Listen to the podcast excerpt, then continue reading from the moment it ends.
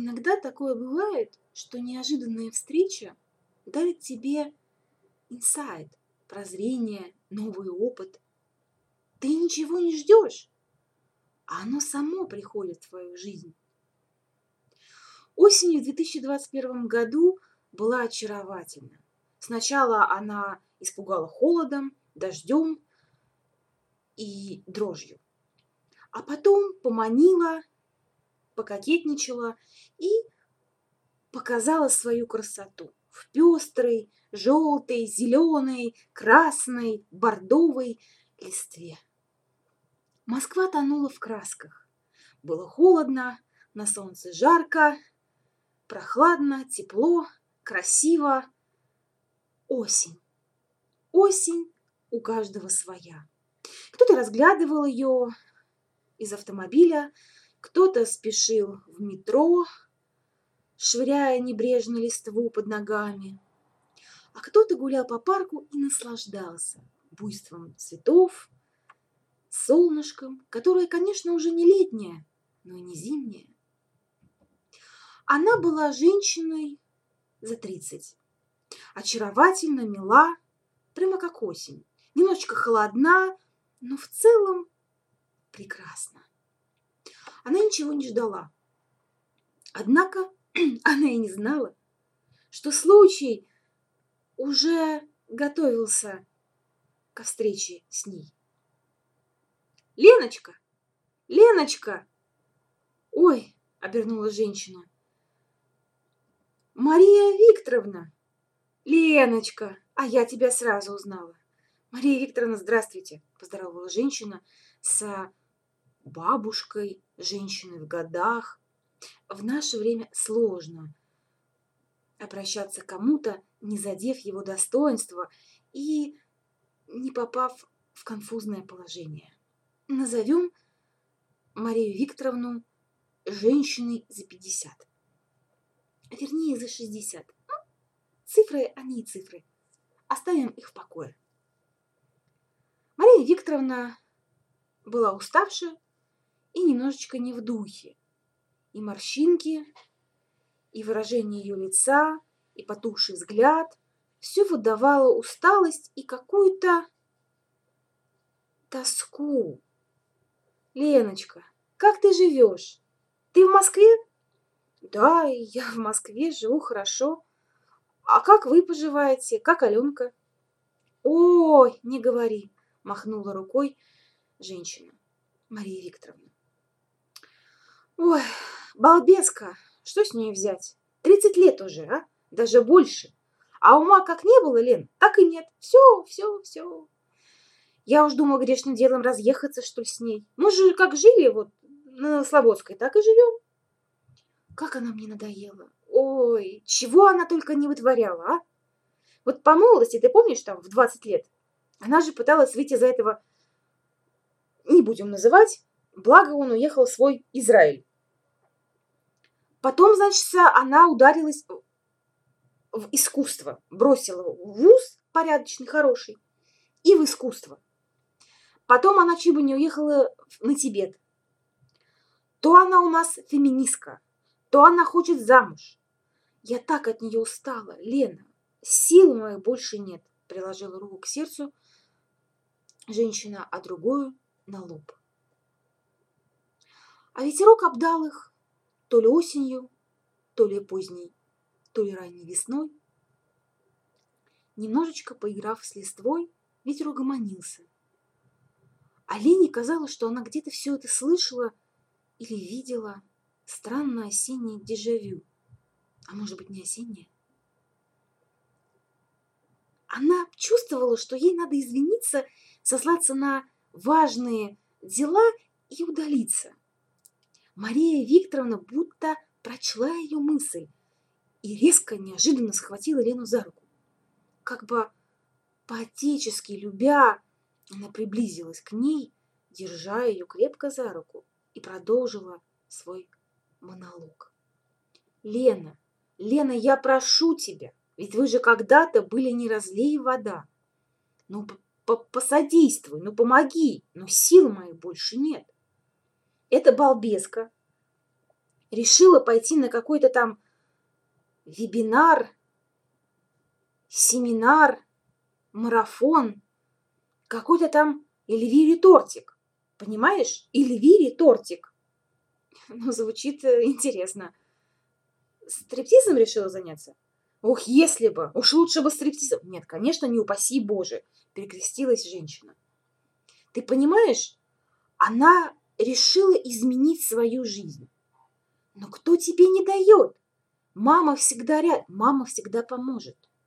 Я ей говорила, доченька, я же все для тебя, вот все для тебя, моя родная. Нет, она поперлась вот на эти вот марафоны. Сколько денег она туда уже занесла. А они же гады ползучие, все делают как? Сначала тысячоночка, две, три, пять, десять, а потом сто, двести и так далее. Лена, Лена, держась крепко за Лену, а другой рукой то за сердце, то хватаясь за лоб, то куда-то указывая, женщина продолжала вещать. Сил моих больше нет, понимаешь? У нее же ни семьи, ни котенка, ни только мамочка, только я. С работы ушла, живем на мою пенсию и на сбережения. Дай Бог покойному отцу, ее отцу, оставил нам немножко. Немножко, не немножко, подумала Лена, а десятый год вы явно уже не работаете. Как-то раз она встретила а, Аленку, ее маму, в магазине, и опять же, вот надо было сразу уйти. Ах, нет. И она выслушала про все. Про отдых, про упокой душу папу, который не оставил жену и дочь. И вот они живут, и с работы поганой она наконец-то ушла. Алена, как самая мудрая, быстро удалилась. Лена даже не запомнила, под каким предлогом. А вот она выслушала все. И было это лет десять тому назад. А может быть больше. Да уже и, и не важно. Солнышко засияло, а женщина продолжала вещать. Я тебя прошу, Леночка, Леночка, по посодействуй, помоги. Пообщайся с ней, а? Пообщайся с Аленой. Но скажи ей, что ну это все ерунда. Ну сколько можно? У нее же ничего не меняется. Только деньги, деньги она разбазаривает. А ведь они же, понимаешь, ну это же, это же не скатерть самобранка. Рано или поздно все заканчивается. Так я ей это сказала, а она знаешь, что мне ответила? Что? Ответила. Сказала Лена, решив, что некультурно будет промолчать. Что мама, я пойду на новые курсы по инвестированию от Гоши первого черного великого. Я, конечно же, показала ей, что она совсем с ума сошла. Она хлопнула дверью, сказала, что я ее никогда не понимала, и врубила музыку. Лена, у меня такое ощущение, что я живу с 15-летним подростком, а не с бабой, которая уже за 30. Я тебя прошу, я тебя прошу, повлияй на нее. Странно, подумала Лена. Но ведь мы же не общались с ней. Уже не один год, и как себе она это представляет? Да и потом, я, наверное, не буду для нее авторитетом, чтобы повлиять. Ведь надо кем-то быть в глазах, чтобы хоть бы послушали, а не то, чтобы прислушались и выполнили. Да и какая-то это манипуляция вроде как. Но тут Мария Викторовна заплакала. И стала она плакать как-то так искренне, с надрывом. Елене стало жалко эту женщину. Она вспомнила, как она с Аленкой кормила пирогами, как помогала с уроками. И в целом она была очень неплохая тетка. И муж у нее был очень классный, легкий в общении, такой мужичок, всегда с юмором. И она даже не помнит как, но она сказала, знаете, я обязательно с ней встречусь и проведу беседу. Прямо как на каком-то партийном совещании, задании, как-то прям неестественно у нее это прозвучало, прям как «Да здравствует пионерия!» И пионер всегда готов к выполнению любого задания от. В миг слезы высохли, улыбка заиграла на лице. Женщина поцеловала Елену, обняв ее очень крепко, что даже было немножечко больно. Солнце скрылось. Мария Викторовна попрощалась и удалилась. Достаточно бодрым, веселым шагом. А Елена еще стояла на осеннем ветру, который как-то странным образом стал зимним. Ветер будто прям переоделся. И с легкого пальтишка накинул на себя дубленочку. А вот Лена нет. Она была в куртке и понимала, что она продрогла. И ей холодно. А еще ей жутко от того, что она согласилась на то, что выполнить просто не может. Она не знает, во-первых, ни контактов Аленки, она не общалась ни черти знает сколько. Да и нужно ли ей вмешиваться в чужую жизнь? А с другой стороны, ну жалко, жалко эту пожилую женщину, которая плачет, которая переживает за своего ребенка, пусть даже взрослого. Как-то Аленка непорядочно ведет себя с матерью. Ну что это такое? Хлопать дверями, орать, э, врубать музыку. Не думаешь о матери, подумай о соседях. Все-таки ты в многоквартирном доме живешь. И вообще какое-то странное поведение. Что это за Эльвира или Эвелина Тортик? Кто это вообще? Она достала телефон и решила погуглить. Кто это? О, какой мир открылся Елене. На нее посыпались огромное количество отзывов, благодарностей, каких-то фоточек, каких-то отчетов о марафоне мечты, желаний, мечт, огромных денег и великих фалосов. Вот последняя фраза ее очень удивила. Как-то она не вписывалась во, во все остальное. Но когда она забила тортик, то ей все стало понятно. Эвелина Иммундовна, третья императрица Тортик, была коучем, психологом, магом высшей белой школы, сексологом и вообще красивой, ухоженной, топовой багирой. Она подумала, что это наверняка какой-то розыгрыш, потому что а, здоровый, адекватный взрослый человек посмеется, закроет и забудет. А нет. Каким-то чудом она нажала на ссылки и перед ней открылось огромное просто перечисление разных курсов, на которые она может пойти в Академию Эвелины Великой, топовой э, императрицы, богини, мага, сексолога, психолога, коуча и так далее и тому подобное. И чего там только не было.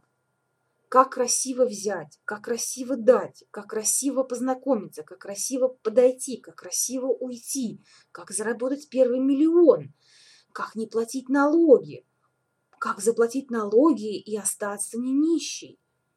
Какие глубокие познания. Как овладеть языком любым за три дня.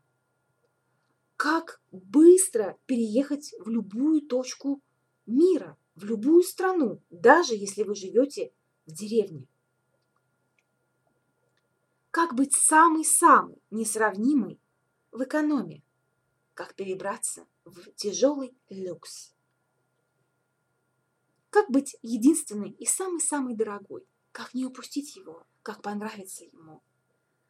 Как послать всех к черту и стать самодостаточной? И еще много подобного, и не только такого, прочла Елена. Когда она поняла, что она дубеет, и пора идти домой, потому что вот прямо сейчас она превратится в льдинку, ее кто-то окрикнул. Она в ужасе подумала, что это вернулась Марья Викторовна. Если бы это была Аленка. «О, Леночка, привет! Сколько зим, сколько лет!» Обняла она Лену и поцеловала. Аленка была ровесницей Елены. Но выглядела она лучше, была она как-то бодрее, веселее, и явно ей было не холодно, в отличие от Елены. «Я сто лет тебя не видела. Как ты поживаешь?» А у меня все, кстати, отлично, показала она знак отлично. Руками, пальцами. И даже как-то припрыгнула, показалось Елене. Ой, я так замерзла, слушай, Ален, может, мы куда-то пойдем? Хочешь ко мне в гости? Не, в гости к тебе я не хочу. С приглашением, конечно, спасибо. Пойдем-ка в бар. Здесь хороший бар. Ну, как хороший? Для деревни и сельпо он вполне будет самое то. Да, странно. Алена, которую я знала, подумала Лена, никогда бы такого не сказала. Они действительно пошли в какой-то бар. Это сложно было назвать прям баром, но это было милое такое местечко, где подавали пиво, вино и какие-то несложные напитки. Ну, рассказывай, как живешь? У меня все как-то так вот, ну, и неплохо, и нехорошо, нормально, наверное. А, работаю, отдыхаю. Живу одним словом как-то. О, разве это нормально? И тут Елене показалось, что тортик вселилась в ее подругу детства и заговорила ее языком. С быстротой, четкостью, просто чеканя. Алена стала рассказывать Елене про волшебство этого мира, про то, что все лежит вот прямо около нее, и только надо уметь это взять, увидеть и распознать. Воспользоваться случаем, обращать внимание на знаки, быть в теме, быть в полете, быть в потоке. И, конечно же, помнить, что тебя гуляет, формирует твое окружение, твой стиль. Лена, Лена, я не хочу тебя обидеть, но ты очень плохо выглядишь. Просто, просто отвратительно выглядишь. Я тебе сейчас дам визитку. Это от нашей супер-супер тортик. Это вот у нее и дальше опять какие-то регалии. Опять какие-то хвалебные отзывы. Лена даже не знала, что сказать. Она взяла визитки, благодарила и хотела удалиться, но вспомнила, как плакала мама Аленки. А, Алена, я хотела спросить, стала говорить Елена, как у тебя с мамой? Вы по-прежнему живете вместе на Новослободской? Да, мы по-прежнему живем с мамой на Новослободской, ну, это она со мной живет, а не я с ней. А, а что вы делаете здесь? Спросила Алена. Елена Алену. Ну, у нас здесь тетка живет, как ты помнишь. Она одинокая, у нее никого нет, и периодически мы к ней заезжаем вот, в разное время или вместе с мамой. Стало любопытно Елене. В разное, в разное у тебя с мамой тяжелые отношения?» Нажала на больную мозоль Елена. «Ну что ты, что ты, у меня с мамой отличные отношения. Я ее люблю, она меня любит, и живем мы в полной гармонии». Без доли сарказма сказала Аленка. Елена удивилась. Но ведь каких-то 20 или 30 или 40 минут тому назад она видела маму Алены и она говорила ей совершенно другие вещи. А ты почему меня об этом спрашиваешь, Лена? Это единственное, о чем ты хочешь меня спросить? Вдруг очень серьезно, из какой-то небольшой агрессии, вдруг спросила Алена.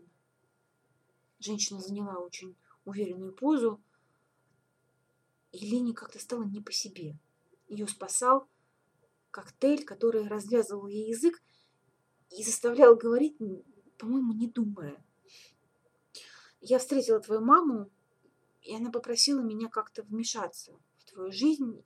Я, знаешь, погуглила вот про этот тортик, и, знаешь, я, я офигела. Ален, ну ты взрослая баба, что ты делаешь? Ты вообще кому деньги свои отдаешь? Время? Ты кому доверяешь свою жизнь, судьбу?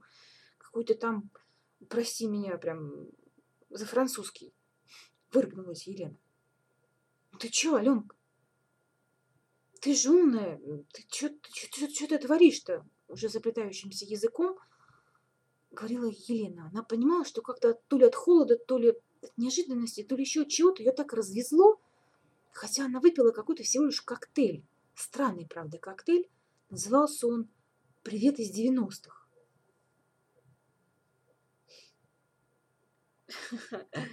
Вдруг засмеялась Алена каким-то нервным, циничным смехом. А ты не переживай за мою маму. Знаешь, мама моя человек хороший. Она всегда была хорошая. Она всегда прям жила для меня. Она мне это вдалбив... вдалбливала чуть бы не с пяти лет, что, дочечка, вся моя жизнь для тебя. Всегда она мне это говорила. Она так меня этим достала. Слушай, ну если она достала тебя этим, чего ты не съедешь от нее? Почему я должна съезжать, Лен? Ты знаешь, сколько сейчас стоит аренда в Москве? Почему я должна выезжать из квартиры, в которой я родилась и живу? Ну подожди, ну что твоя мать, она тебя родила. Ой, стоп, стоп, стоп, стоп, сделала жест э, прекращающий. Стоп, руками Аленка. Я ее себя рожать не заставляла. Моя мама родила меня для того, чтобы удержать отца. Для того, чтобы как-то раскрасить свою унылую, серенькую жизнь. Фу, Ален, возразила Лена и сделала очень кислую гримасу. Ну ты чё? Ну ты чё? Тебе сколько лет? Я понимаю, такое говорят в детском садике, в начальной школе, но в переходном возрасте, подростки. Ну ты взрослая женщина, не надо, возразила Алена. Я не женщина, я девушка. Женщина это ты и моя мать. А я девушка. И пока я не решу, что я не девушка, я буду девушкой. Окей, окей, Алена. Лена подумала, что проще согласиться, чем спорить. Нет, она, конечно, слышала, что теперь 40 – это вторые 20, но она была категорически с этим не согласна. Она просто знала, что ты можешь сделать себе 300 пластических операций, но ты же не изменишь взгляд, ты не изменишь свои почки, печень, кровь, суставы. А это все будет ну, 40-летние, 50-летние. Да и опыт ты никуда не денешь. Восприятие 20-летней девочки, 20-летнего а, мальчика и 40-летнего мужика, и 40-летней женщины, оно очень разное. Слушай, ну а что вы не разменяете квартиру? У вас же двушка большая, в хорошем доме. Продолжила Елена, но не могла закончить мысль, так как Алена вспыхнула, и лицо ее загорелось красным Почему я должна уезжать? Уезжать практически из центра в какую-то глухомань, в какой-то... Выргнулась она некультурно. Чтобы моей мамке хорошо жилось? Нет. Нет, нет, нет. Ты, Леночка, зря так переживаешь за мою маму. Она женщина та еще, с хитрецой. Что она тебе рассказала? Ну, рассказала, что хлопаешь дверьми, что кричишь на нее, и, и что всячески себя ведешь нехорошо. И она очень переживает за, за эти марафоны, которые ты ходишь, вот за эту тортик, и как-то это, вот это вот, переживает она за себя, короче. Ой, что-то как-то мне нехорошо, не, не Лена. Ну, это видно, что ты не пьешь. Молодец, сказала Аленка и налила ей чего-то еще в пустой стакан, чистый стакан, который стоял на столе. Как он там появился, Лена не отметила. Она почему-то машинально поднесла его к губам и выпила содержимое. И как-то взбодрилась, взбодрилась. Хм. А она не говорила о деньгах? Говорила, что ты очень много уже потратила на все это, толку от этого никакого. А, -а, -а. Так вот, Леночка, моя мама всегда беспокоилась о деньгах. А мое самочувствие, моя жизнь ее не очень волновала. Даже тогда, когда я безумно полюбила Бурю, она не позволила мне уехать с ним в Израиль, потому что боялась остаться без меня. Потому что я была тем клеем, который связывал ее с отцом. Она с пяти лет говорила, какая я замечательная, но еще лучше. Как же мне повезло, что у нее такая мамочка и такой папочка. Я так задолбалась это слушать. Она всю мою жизнь указывает, что и как мне делать. Она бесконечно третирует меня. Я так достала, устала от нее я не буду менять двушку. Я не буду от нее съезжать, потому что она заболеет, она помрет. Она всячески будет манипулировать мной. Я не удивлюсь, если ее ударит паралич или инфаркт. Она вампир. под маской милой, замечательной Марии Викторовны скрывается Дракула. А эти долбанные марафоны, конечно, это все полное вырыгнулось жестко Аленка.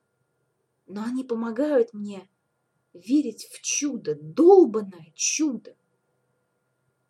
Что я не тридцати с чем-то летняя тетка, которая никому не сдалась.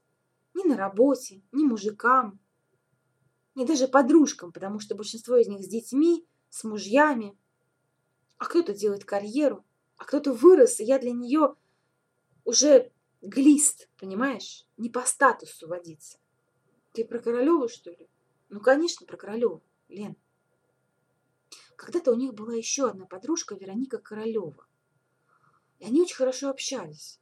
Вероника стала очень крутым адвокатом, и как только ее стали показывать по телевизору, она резко обрывала связи со всеми, кто не дотягивал, кто не был по статусу.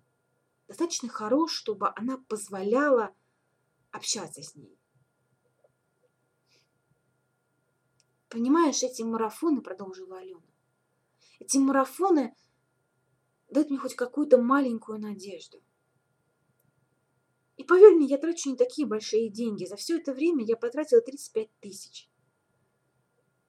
Но когда я была на них, мне было хорошо. Конечно, есть дурехи, которые дают последнее.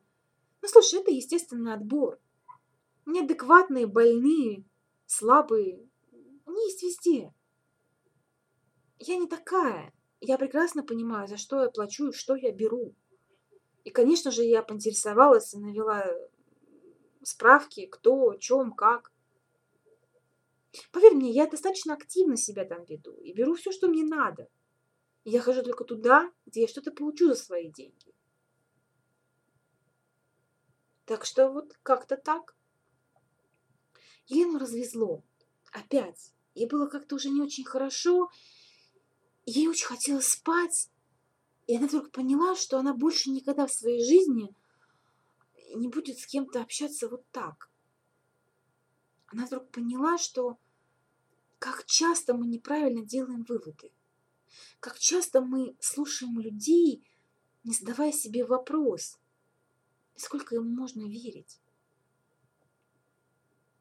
«Ну, знаешь, — сказала Лена, я бы все равно не пошла, даже за бесплатно на эти тупые марафоны. Это же тупизм, Аленка. Ну, слушай, это, это жесть. Что ты там, она учит вас, это как это там, миллион, что-то как уехать в любую точку мира, что-то там про фалос изумрудный, или какой там фалос, там, как сосать, я так понимаю. Слушай, какая-то, какой-то тупизм, какая-то банальщина вообще прям вот что-то. О, мать, тебя развезло, развезло. Давай, все. Лена не помнит, как она оказалась дома. На утро у нее болела голова, а на тумбочке около кровати она нашла записку. Леночка, не переживай, у меня все хорошо. Вот мой телефон, звони. Я никогда не буду рекламировать тебе марафоны. Мы просто погуляем, мы просто вспомним детство. Милая, помни, очень часто люди носят маски.